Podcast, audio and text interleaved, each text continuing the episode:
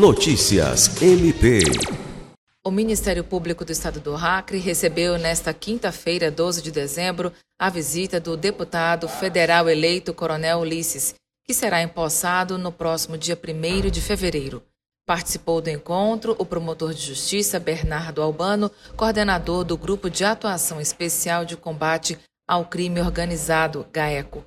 Coronel Ulisses é ex-comandante da Polícia Militar do Estado do Acre e veio ao MPAC colocar o seu mandato à disposição de pautas voltadas para a melhoria de ações na área de segurança pública.